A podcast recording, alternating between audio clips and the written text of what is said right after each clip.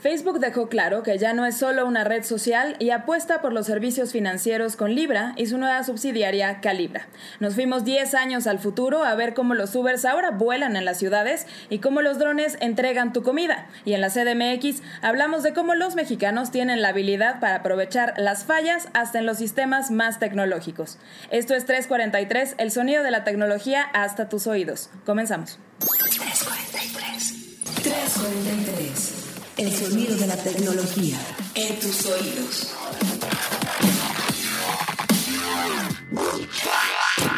¡343!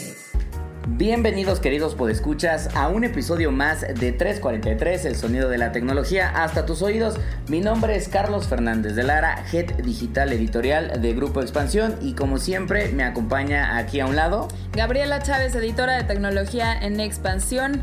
¿Cómo estás, Carlos? Bien, Gaby. La verdad es que ya extrañaba 343. La semana pasada les fallamos por escuchas. Debemos de, reconocer que fallamos. Ya está, nos llegaron hay un par de mensajitos de no, ¿qué pasó con 343? Y no sé qué. No, ya volvimos, ya no los vamos a abandonar. Solo una pequeña pausa. Exactamente. Eh, no nos vamos a rendir. Vamos a seguir trayéndoles lo mejor de la información del mundo de la tecnología semana a semana. Y la verdad es que este programa va a estar bastante llenito de información justamente por una de las razones de las cuales no pudimos grabar la semana pasada, ya les estaremos contando, pero antes de comenzar con el tema del que todo el mundo está hablando esta semana en el mundo tecnológico, eh, no se les olvide el anuncio parroquial de siempre, dejarnos dudas, comentarios, sugerencias, críticas con el hashtag 343 Podcast. Así nos encuentran en todas nuestras redes sociales. Y no se les olvide seguir el contenido de Expansión MX en Facebook, en Instagram, en Twitter también nos encuentran.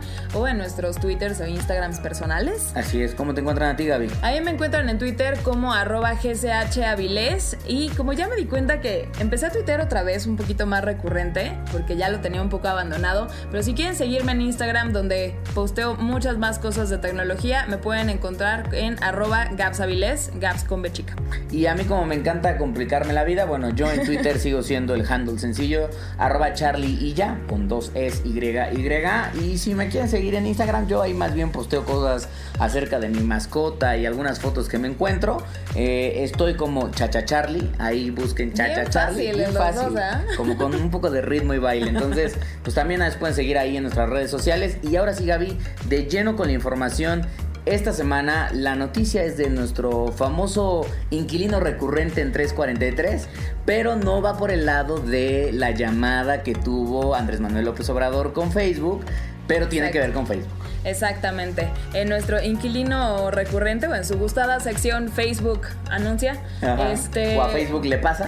Exactamente, ya tiene muchas modalidades. Pero realmente a mí sí me sorprendió el anuncio de, eh, del día de, de ayer eh, porque vaya, sabemos que Facebook ha estado tratando de incursionar en el comercio electrónico, jugando un poco con, con pagos, que si podías tal vez ya enviar dinero y hacer algunas transacciones por Messenger o por WhatsApp, pero esto tan grande no lo veíamos venir. Y es el anuncio de Libra y Calibra, que son, eh, vaya, Calibra es la nueva subsidiaria, la nueva empresa, digamos, dentro de Facebook, dentro de Facebook que va a ser una cartera digital para poder operar una criptodivisa, que ahorita explicamos si realmente se parece a Bitcoin, por ejemplo, o no, pero eh, en Calibra se va a poder operar Libra, que es una divisa digital eh, que se va a poder usar para, para pedir un Uber, para pedir un Lyft, para hacer pagos, para eventualmente pagar tu suscripción en Spotify y demás. Y lo interesante de todo esto, eh, Carlos, es que Facebook hace este anuncio, vaya a dar la cara con esto, pero es el anuncio de un consorcio, de una asociación. que yo creo que ahí, y para entrar un poco en detalle ya acerca de Libra, porque estaba mucho el tema de es una criptodivisa, no es una criptodivisa. Primero que nada, y tú te echaste el white paper, que además es un white paper medio complejón, eh, queridos pues escuchas, pero bueno, Gaby se los... que, que leer los párrafos tres veces, la Exactamente, Gaby se lo resumió muy bien una nota que está ahora en expansión.mx diagonal tecnología que encuentran como el ABC de Libra y Calibra. Denle un ojo porque la verdad es que está muy eh, resumido y muy bien explicado. Pues un poquito de qué va. Eh, y al final del día es en efecto este tema, ¿no? O sea, eh, Libra es una moneda digital o un currency digital que está basado en la tecnología de cadena de bloques, el famoso blockchain, pero que no opera tanto como lo vendría siendo un Ethereum o un, o un Bitcoin, este, por la forma y el respaldo que tiene incluso de activos, ¿no? Entonces creo que por ahí empieza interesante y lo otro que platicábamos antes de comenzar el programa es que en efecto Facebook no se lanzó solo, porque yo creo que si Facebook se hubiera lanzado solo, mucha gente hubiera dicho, no, no, con Facebook nada, y menos si la privacidad no, queda. Exactamente, no, si mi privacidad no queda, imagínate ahora empezar a darles dinero. No, se decidieron traer nombres fuertes al consorcio. Exacto. Eh, como, como decíamos, esto es la cara, la cara la tiene Facebook por ahora, pero el consorcio que se llama Asociación Libra, algo así, eh, por el momento son 28 empresas, pero son del tamaño de Uber, Lyft, está Spotify, está Mercado Pago, está Visa, está Mastercard, tiene varios, varios sectores, digamos, y, son, son seis, vaya, tienen eh, compañías de procesamiento de pagos, de tecnología y plataformas de mercado, de telecomunicaciones, de blockchain, fondos de capital y ONGs e instituciones académicas. Entonces no se fueron solos y abrieron como a, varios, a varios sectores que respaldan esta asociación y van a ver todo, todo su manejo y tienen que ver el manejo porque realmente es una, una cosa financiera, este, todo esto. Eh, porque Libra, como bien decías, es una criptodivisa, pero a diferencia, y aquí está este, un punto interesante, a diferencia de Bitcoin, Ethereum o cualquier otra divisa digital, esta no va a ser tan volátil como Bitcoin o no va a ser como un, un ente ahí raro, porque está respaldada, como cualquier moneda de, algún país, en un activo. En este caso no es oro, son eh, bonos o valores gubernamentales, eh, que son bonos, bonos de gobierno de varios países y algunas otras inversiones de todas estas eh, empresas que participan, que por lo menos, así bajita la mano, si quieres formar parte de este consorcio, consorcio de fundadores, tenías que invertir 10 millones de dólares. Entonces, todo eso junto es lo que va a respaldar Libra. Claro, más lo que viene. Ahora, seguramente por lo que hemos estado leyendo mucho es por qué Facebook lo hace o por qué Facebook toma la decisión un poco de hacerlo. Y tiene que ver un poco con lo que hemos platicado en otros 343, queridos pues escuchas, que es, primero que nada, pues es fácil y sencillo. ¿Por qué lo hace? Pues por el tamaño que tiene Facebook a nivel global. Solo pensando en Facebook, más de 2 mil millones de usuarios ya conectados en su plataforma. Pero además tienen Instagram que ya está rebasando los mil millones. Tienen WhatsApp que también está por ahí de los mil millones. Tienen Facebook Messenger que tiene 800 millones de usuarios. Es decir, Facebook tiene masas, masas y masas de usuarios conectados en Internet en sus plataformas. Con Libra o con Calibra lo que está cerrando prácticamente es un ciclo en donde puede haber todo un ecosistema de movimiento y transacciones que de cierta manera eh, puede iniciar en el momento en el que abres tu Facebook y puede terminar vía un wallet de Calibra pagando tu suscripción en Spotify o pidiendo un Uber o comprando algo dentro de eBay, de, eBay en un anuncio que hayas visto en Facebook posteado. Ah, me gustó esa chamarrita, déjenme la doy, me va a costar 20 libras. Exacto. Entonces ya de ahí cierras esta, esta cadena de valor que va mucho más allá de ver las fotos de tus sobrinos en Facebook y darles likes. Ya están generando más transacciones. Es, es, un, es un nuevo una nueva avenida de, de, ingresos para esta empresa y para las otras que están metidas en este consorcio.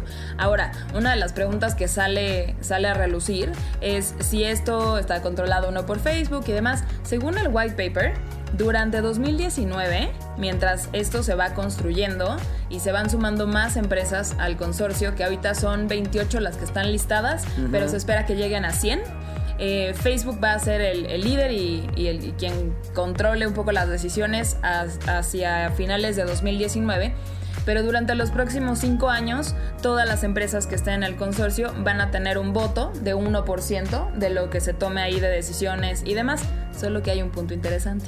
Chan, chan, chan. Facebook está como Facebook, pero también está como Calibra. O sea, doble papis. Tiene doble voto en la mesa. No sé realmente eso qué vaya a generar en cuanto a control de información o si nos haga dudar del, del manejo de los datos y demás, pero bueno, así, así está manejada como tal esta, esta nueva vertiente digital. Muy interesante y yo creo que el tema va a seguir dando de qué hablar. Estará disponible a partir de 2020. Yo haría dos comentarios adicionales. Uno es la ventaja que tiene, que lo mencionas tú en el artículo, de, estar un poco en cadena de bloque o en blockchain, que es la seguridad de todas las transacciones que eventualmente sucedan vía eh, Libra o Calibra, ¿no? O que se sucedan en Libra y que a, través de Calibra. Las transacciones. Pero las transacciones al estar en cadena de bloque van a estar validadas, uno, cifradas y dos, validadas por la comunidad de Internet como sucede con cualquier transacción de una criptomoneda, lo cual ayuda a aumentar el nivel de seguridad de la cryptocurrency o de la moneda digital. Y lo otro, y es me parece muy inteligente por parte de Facebook, imagino el lobbying que eso requirió es Siempre lo que pasa con las monedas digitales es que se quedan en el universo digital. A Bitcoin le ha costado mucho trabajo decir Bitcoin sirve para algo más que comprar bienes y servicios en el mundo digital. Hoy en día, si yo quiero comprar, mucha gente dice es que si quiero comprar una pizza con Bitcoin, sí, sí se puede, pero el camino para eso es un poco más complicado. Exacto, no es mainstream, o sea, y hay pocos negocios que lo aceptan porque es algo descentralizado, entonces lo ven como raro, como que no sé si cuánto vale. Lo haces con una terminal, con qué lo haces. Y ahí es donde viene, yo creo que el movimiento más inteligente de todo esto es quién sí está en el universo físico de los pagos y las transacciones. Visa y Mastercard. Sí. Al estar con Visa y Mastercard, esto permitiría que el wallet de Calibra eventualmente podría estar disponible en cualquier comercio del universo. Exacto. Porque al final del día, Visa y que tenga obviamente una terminal bancaria o que acepte de cierta manera el procesamiento O que tenga estos pequeños como como, como eh, clip. clipsitos, exacto, como clip o como iSettle, señor pago que lo pones en tu celular y ya eso es una terminal. Uno de esos con eso basta. Y eso, queridos podescuchas, cambia desde mi perspectiva y opinión muy personal, cambia el modelo por completo de las currency digitales porque esta podría ser la primera que realmente se masifique en ambos universos, el digital y el físico. Y entonces ahora sí, ya no estás hablando del papel moneda, sino de una nueva moneda que está digitalizada, que se llama Libra, que vas a poder utilizar en cualquier lugar, sea una tienda, un Starbucks, pero también plataformas digitales como Spotify, eBay, tal vez Amazon. Entonces creo que Facebook pensó muy bien esto y, tiene buenos aliados. Que Total Control Domination, Gaby. Dios santo. Eh, híjole, es que creo que hay que hay que ver, o yo, yo vería desde una opinión muy personal, el discurso de Facebook con pinzas, porque en su anuncio como tal y el post que hizo Mark Zuckerberg en, Facebook, en su Facebook, vaya, eh, de esto de con esta moneda global digital vamos a poder cerrar la brecha de bancarización y darle una, un modo de pago digital a toda la gente que hoy no tiene una cuenta de banco y demás, sí Creo que esto sí hace un cambio porque justo como dices Carlos, va a poder masificar eh, esta eh, a, Libra en el, en, el, en el mundo offline. Porque paréntesis, para tener Libra o para tener Calibra no necesitas una cuenta bancaria, Exacto. solo necesitas tal vez una cuenta de Facebook y un teléfono inteligente que se conecte a internet and that's about it. Exacto, entonces sí estoy de acuerdo en que se pueda cumplir esta promesa de cerrar esta brecha digital o no al 100%, pero sí mucho. Creo que sí puedes avanzar muchísimo y eso está increíble. Pero hay que verlo con pinzas porque tienes a una... Aunque no es una sola compañía, es un consorcio, Facebook tiene doble voto en la mesa y es quien lidera esto, es la cara de todo esto. Y no sé si total dominación global, pero sí tienen mucho control sobre nuestros datos, sobre las transacciones financieras, sobre lo que haces con ello, qué compras, qué no es demasiado, es demasiado. Que fue uno de los críticos, una de las fuertes críticas que le hicieron en su momento a otro programa de Facebook que era el famoso Internet.org. Que decían, oye, es que viola la neutralidad de la red porque ah, la casualidad es que sí vamos a tener Internet, pero vamos a tener acceso a Internet a muchos de los servicios de Facebook. Lo cual no es justo porque el usuario debería ser el que decide qué servicios digitales usar, no tanto la plataforma digital decirle, ten oye, usa Facebook, by the way, y pues quizás estos dos, tres, por cierto, dos de estos son de Facebook también, nada más que no sabes. Entonces, yo creo que está iniciando, me parece muy inteligente el movimiento de Facebook. Sí.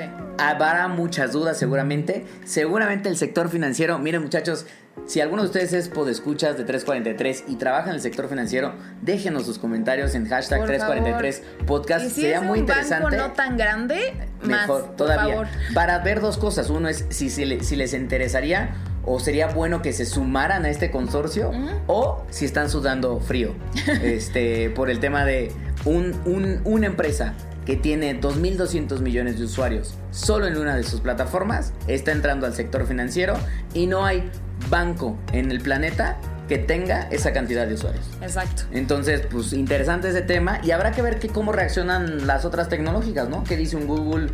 ¿Qué dice Que un Apple que también está entrando que en el sector que financiero? Apple, un que Amazon. un Twitter incluso. No sé, o sea, creo que esos grandes otros nombres, Microsoft también, eh, van a tener que dar su postura a lo mejor o hacer alguna, alguna reacción en algún momento. No lo hemos visto todavía, pero vaya, se empiezan a armar los bandos todos por el mercado financiero y está súper, súper interesante.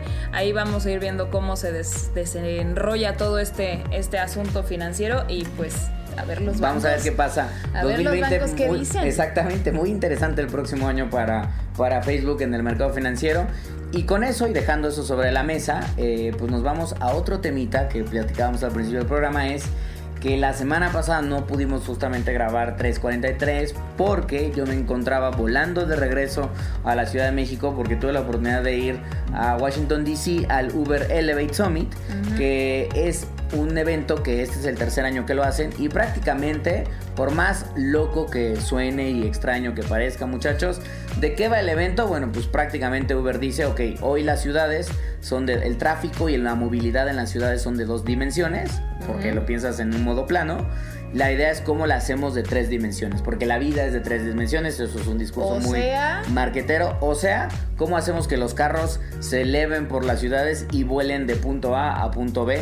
Y eso es prácticamente Uber Elevate. O sea, O cómo sea, elevamos Uber. pocas palabras, exacto, cómo elevan Uber, pero en pocas palabras, ¿Ubers voladores, sí o no? Exactamente, a los supersónicos muchachos, Ubers voladores en las ciudades, llevándonos este, de punto A a punto B.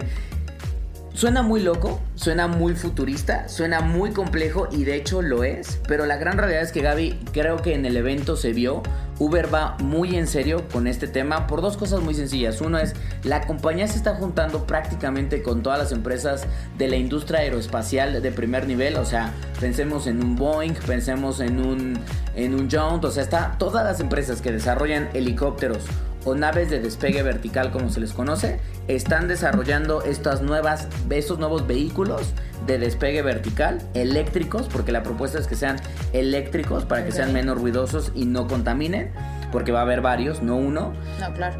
Y no solo eso, Uber está platicando con firmas de arquitectura, con desarrolladores de ciudades, pero también con otras tecnológicas y con gobierno. O sea, Uber al evento logró llevar a la secretaria del Departamento de Transporte de Estados Unidos y también llevó a Ted Cruz, que es responsable justamente de la Comisión este, de Innovación Aeroespacial del Congreso de Estados Unidos, del Senado de Estados Unidos. Entonces, pues la empresa le está metiendo mucho lobbying Yo y no, mucha fuerza. exacto, yo nada más pienso en la cantidad de lobbying que se hace alrededor de, de la innovación. Eso es un tema muy, muy interesante. Pero bueno, decías, se están juntando con aeroespaciales, con firmas de arquitectura en las ciudades y demás. Y yo recuerdo un prototipo que veía, vaya, como de renders nada más de, de Uber hace un año, un año y medio, de estos como helipuertos movibles, que se Claro. parecen más a las, a las torres estas de estacionamientos, no torres, a las a los estacionamientos que existen muchos mucho en edificios de departamentos hoy en día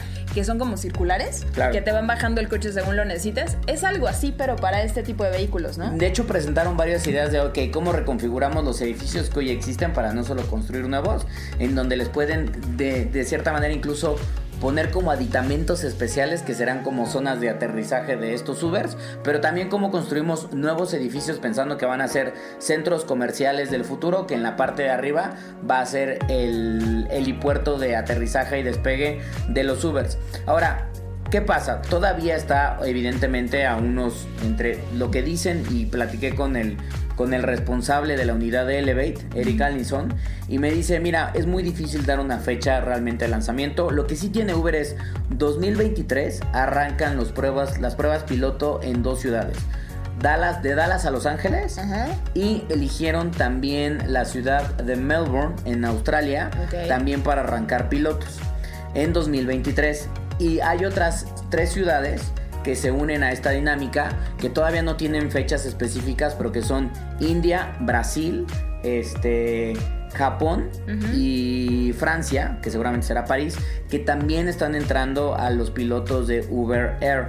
¿Cuál es el tiempo más o menos estimado? Pues Ericsson, Eric dijo que podría ser entre unos 7 a 10 años en donde ya veríamos eh, el modelo operando de Uber Air. De esos que, que funcionarían tan comúnmente como hoy pedir un Uber X. Que eso es una de las cosas interesantes. De hecho, en el anuncio de la semana pasada, además de presentar eh, muchos de los prototipos que ya van avanzando y todo eso, Uber presentó una nueva oferta que solo está sucediendo y funcionando actualmente entre el aeropuerto de JFK en Nueva York con Manhattan, Ajá. que se llama Ubercopter. Eso, muchachos, no es Uber Elevate. Eso es simplemente el Uber servicio de, heli- de helicóptero privado que tú pides, que te va a llevar del aeropuerto a algún punto de Manhattan, algún punto de Manhattan y ya, listo, no más.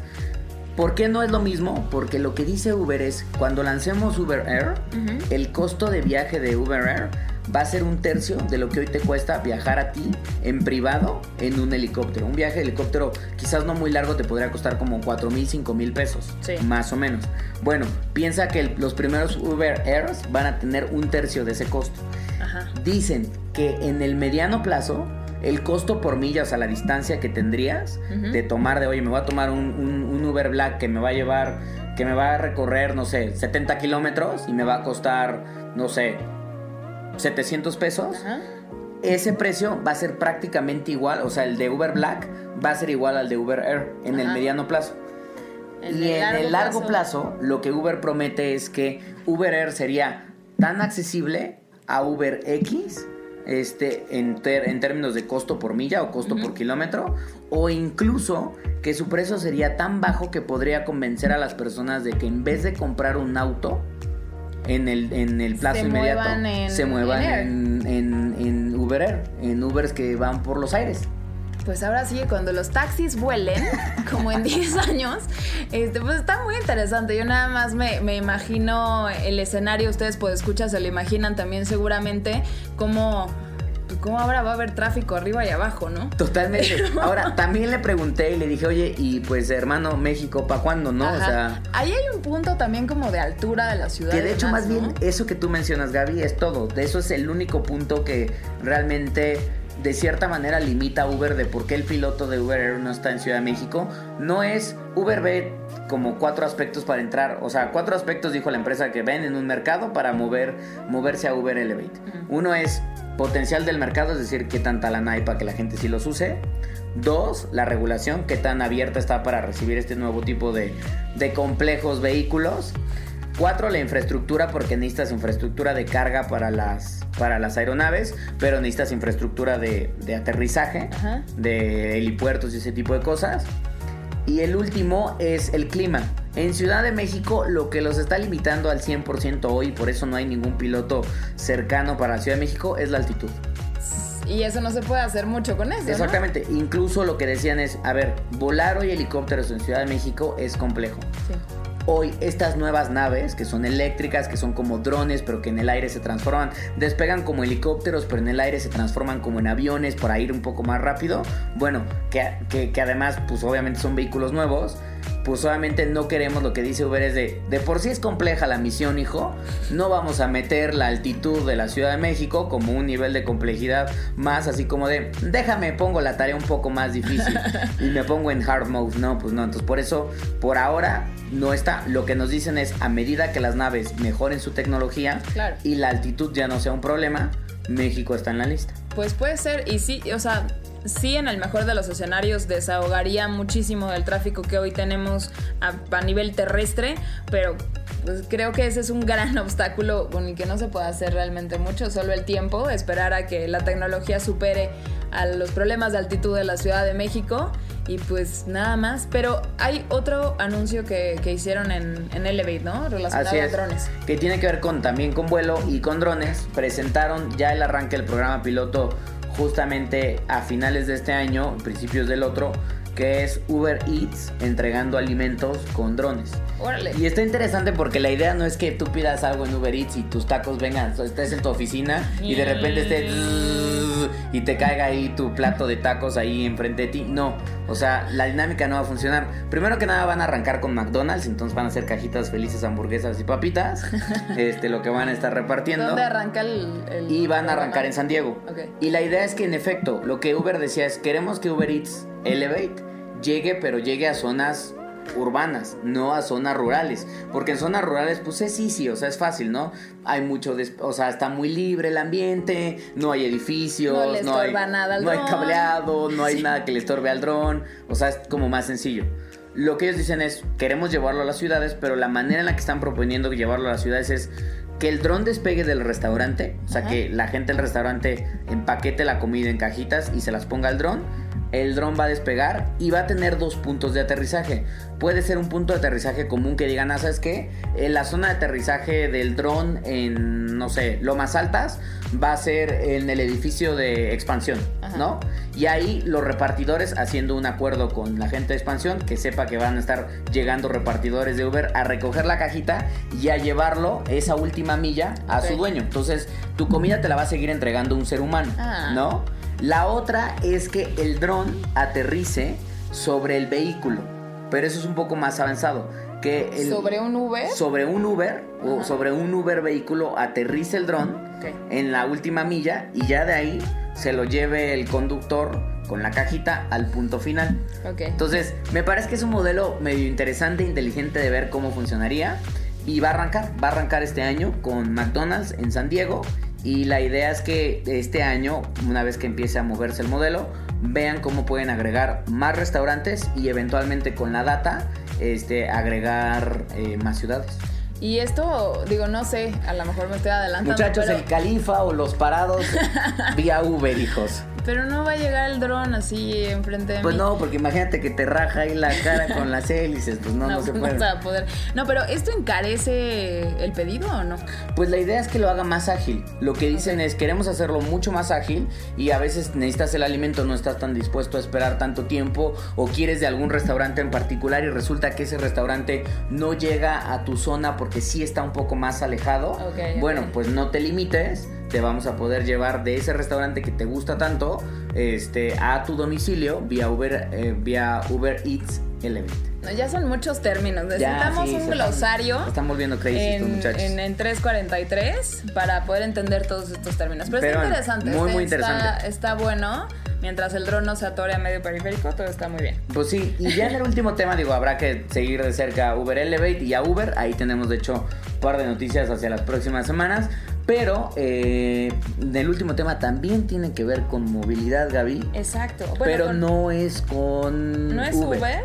no es Uber, pero es, es la oferta más reciente de aplicaciones de movilidad que en los últimos años ha crecido bastante esta oferta, este abanico de opciones en la Ciudad de México. Y la compañía más reciente en haber llegado es Bit. Reciente y no, porque yo me acuerdo que cuando llegaron los entrevisté y eh, ya es como su segunda ronda en México.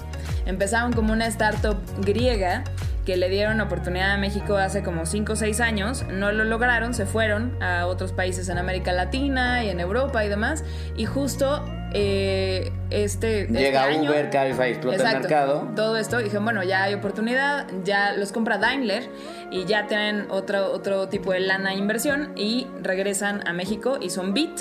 Eh, no sé si ustedes pueden escuchar, seguramente sí, lo han, lo han probado. Tienen un costo por viaje, Carlos, no sé si lo has probado, pero bastante económico Claro. en comparación con otros. Entonces, eh, una, una de nuestras compañeras en el equipo de tecnología, Jimena, eh, ella estaba en un bit como, como usuaria normal y empezó a, a platicar con, con uno de los conductores eh, a la vuelta de varias pláticas, no nada más en un servicio, sino en varios, se dio cuenta eh, de que los conductores estaban pidiéndole a algunos usuarios el realizar un viaje fantasma. Y de eso se trata este texto, eh, que como los conductores de Bit hacen viajes falsos o viajes fantasma para completar eh, el número de viajes que necesitan para ganarse los bonos que les ofrece la plataforma, dado que cada viaje en Bit es tan, tan bajito en precio, Claro. los conductores están buscando cómo hallar la manera, que casi siempre es algún loophole ahí en el sistema, Me- para México lindo y querido. completar el gasto. Entonces hacen estos viajes falsos, a ti te dicen, ya completaste tu viaje, ¿no? Entonces, eh, antes de que te bajes, te dicen, oye, ¿me puedes hacer otro viaje? Ya, si tú le dices que sí, por proximidad le va a llegar el, tu viaje a, A ese este conductor. conductor, te van a pedir que lo pagues en efectivo y el viaje no se hace, solo se contabiliza en su récord de volumen de viajes y si llegan a cumplir todos los requerimientos, se van a ganar el bono del día que en sí va entre los 1.100 y 3.000 pesos al día. Entonces, esta es la nueva práctica de los Pues, conductores de Bit. La verdad es que era interesante porque lo que hacía muy similar cuando Didi entró a a Ciudad de México es le damos a los conductores porque vamos a entrar muy baratos para obviamente robarle a los grandes, o sea, Uber. Este, pues cómo vamos a convencer a los conductores diciéndole, "Oye, los viajes que vas a estar haciendo van a ser de 50 pesos, 70 pesos, te voy a quitar comisión." Pues obviamente el conductor va a decir, "Mijo, no me conviene, ¿no? O sea, está cañón." Entonces, la gran realidad es que dicen, "Ok, te vamos a dar bonos por completar X número de viajes en ciertos fragmentos del día y si los logras, te damos un, una- un- un cash extra este, a tu movimiento. Eso incentiva que usen la plataforma para que compitan por esos bonos y que ganen un dinero adicional que otras plataformas no les están dando. Exacto. ¿Qué sucede aquí? Como bien decías, entra el factor dinero en efectivo, el cual hace que se pierde problema. trazabilidad, porque como tú dices es, termino mi viaje que probablemente lo pagué con tarjeta de crédito o con efectivo, yo decidí, y en ese momento el conductor me dice, oye Carlitos, échame la mano, ¿por qué no pides otro viaje con, en efectivo, por favor? Le va a caer a ese conductor, ese conductor va a hacer, abro comillas, a hacer viaje, cierro comillas, pero realmente no lo hizo. Pero como se hizo en efectivo, para, para él, para Bit pareciera ser que Carlos pagó ese viaje adicional. Realmente yo Pero no pagué nada, sabe. porque yo, yo iba a pagar en efectivo. El conductor dice, ok, lo que me va a quitar de comisión de ese microviaje que voy a hacer, ese microviaje fantasma que voy a hacer, van a ser un par de pesos, pero como tú bien decías, me suma a mi total de viajes hechos en el día, por lo tanto me deja un pasito más cerca de ganarme el bono. Exactamente, pero esto es, o sea, de verdad, digo, la historia está, está interesante, está terrible que, sucedan estas, estas malas prácticas, pero me llama muchísimo la atención cómo, no sé si es cultural o no, Carlos, no sé qué opines, pero encontrar el hueco en el sistema, uno. Y dos, si el usuario no, no le afecta, o sea, si yo pasajero no soy impactado en el asunto, entonces no me quejo. Claro. Digo, claro que sí, jefe, yo le ayudo con otro viajecito, no sé qué, porque no me están fregando a mí, se están Sí. fregando a la empresa. Entonces, esas dos cosas, poquito muy de la idiosincrasia, me llaman la atención. Pues interesante porque además eh, Bit te contestó, ¿no? O sea, te dijo que ya habían detectado esta práctica y Exacto. que según esto estaban viendo más o menos qué hacían. E incluso ahí chequen la nota que hizo Jime, bien interesante porque en el análisis que tuvo Jime se metió incluso ahí algunos grupitos de, de Facebook y todo eso. Y ya hay algunos usuarios diciendo, ya ven, por andar de habladores ya nos van a quitar lo de los bloques y no sé qué y se va a acabar esta posibilidad de ganar este ingreso extra. Eh, entiendo un poco por qué lo tienen, pero en efecto, al final del día, como bien decíamos al principio, esto es, encontraron un loophole en el sistema y dijeron, espérame tantito que aquí yo puedo ganar un extra este, sacando ventaja. Entonces, pues interesante. ¿Qué fue lo que les dijo Bit? Eh, justo estaba, estaba revisando un poquito de la nota de, la contestación que, que Jimena tuvo una entrevista con la gerente general de BIT en México. Y también eso llama la atención porque ella acepta que ya se habían dado cuenta de que esto sucede, no nada más en México, sino también en otros países de América Latina donde operan, pero prácticamente lo dan por descontado que va a suceder, pero están, ella ella dice que están usando Machine Learning y sus sistemas y demás para que si detectan a algún conductor que está haciendo este tipo de prácticas, eh, le llame la atención eh, y en algún dado caso puedan suspender la cuenta o darlo de baja. Pero eh, se, les, se les hizo hincapié en, en poderles preguntar si habían dado de baja, ya tenían algún porcentaje de conductores o alguna cifra para saber a cuántos los habían dado de baja por este tipo de prácticas y dijeron que no tenían esos datos. Entonces, pues si es nada más un jalón de orejas y, educación, evangelización, pues creo que no, no sé más bien si está funcionando o no, pero no, no nos pudieron compartir cifras eh, un poco más allá de, de este tipo de acciones que están haciendo.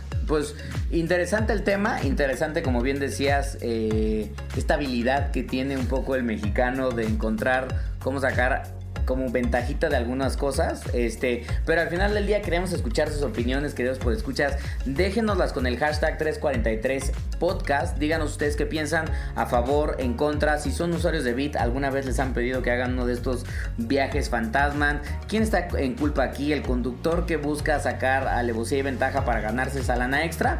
Eh, o la plataforma que pues evidentemente tal vez no está pagando con tal de bajarse los precios lo suficiente como para competir, está bajando tanto el costo del viaje que pues al conductor no le conviene, pero pues es un modus vivendes. Creo que en esta economía de la colaboración se meten un montón de asteriscos y e como intercalados que es complejo entender un poco de quién es el culpable en toda esta, esta situación, pero muy interesante, chequen la nota de Jime que también está ahí en expansión .mx diagonal tecnología y déjenoslo saber.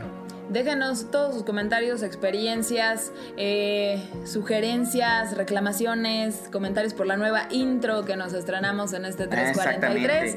Y pues nada, Carlos. Aprendiendo de los grandes.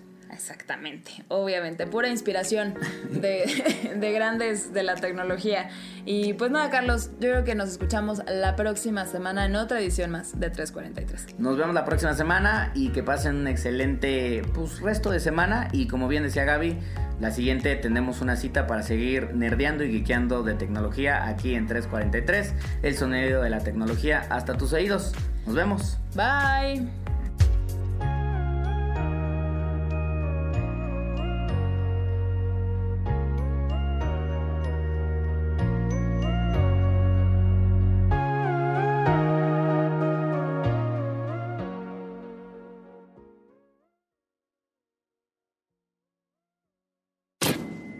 43.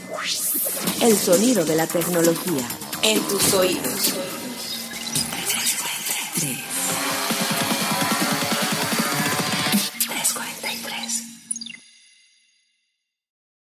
It is Ryan here, and I have a question for you. What do you do when you win? Like, are you a fist pumper? a woohooer, a hand clapper, a high fiver. I kind of like the high five, but if you want to hone in on those winning moves, check out Chumba Casino. At ChumbaCasino.com, choose from hundreds of social casino style games for your chance to redeem serious cash prizes. There are new game releases weekly, plus free daily bonuses. So don't wait. Start having the most fun ever at ChumbaCasino.com. No purchase necessary. VGW. Void were prohibited by law. See terms and conditions. 18 plus.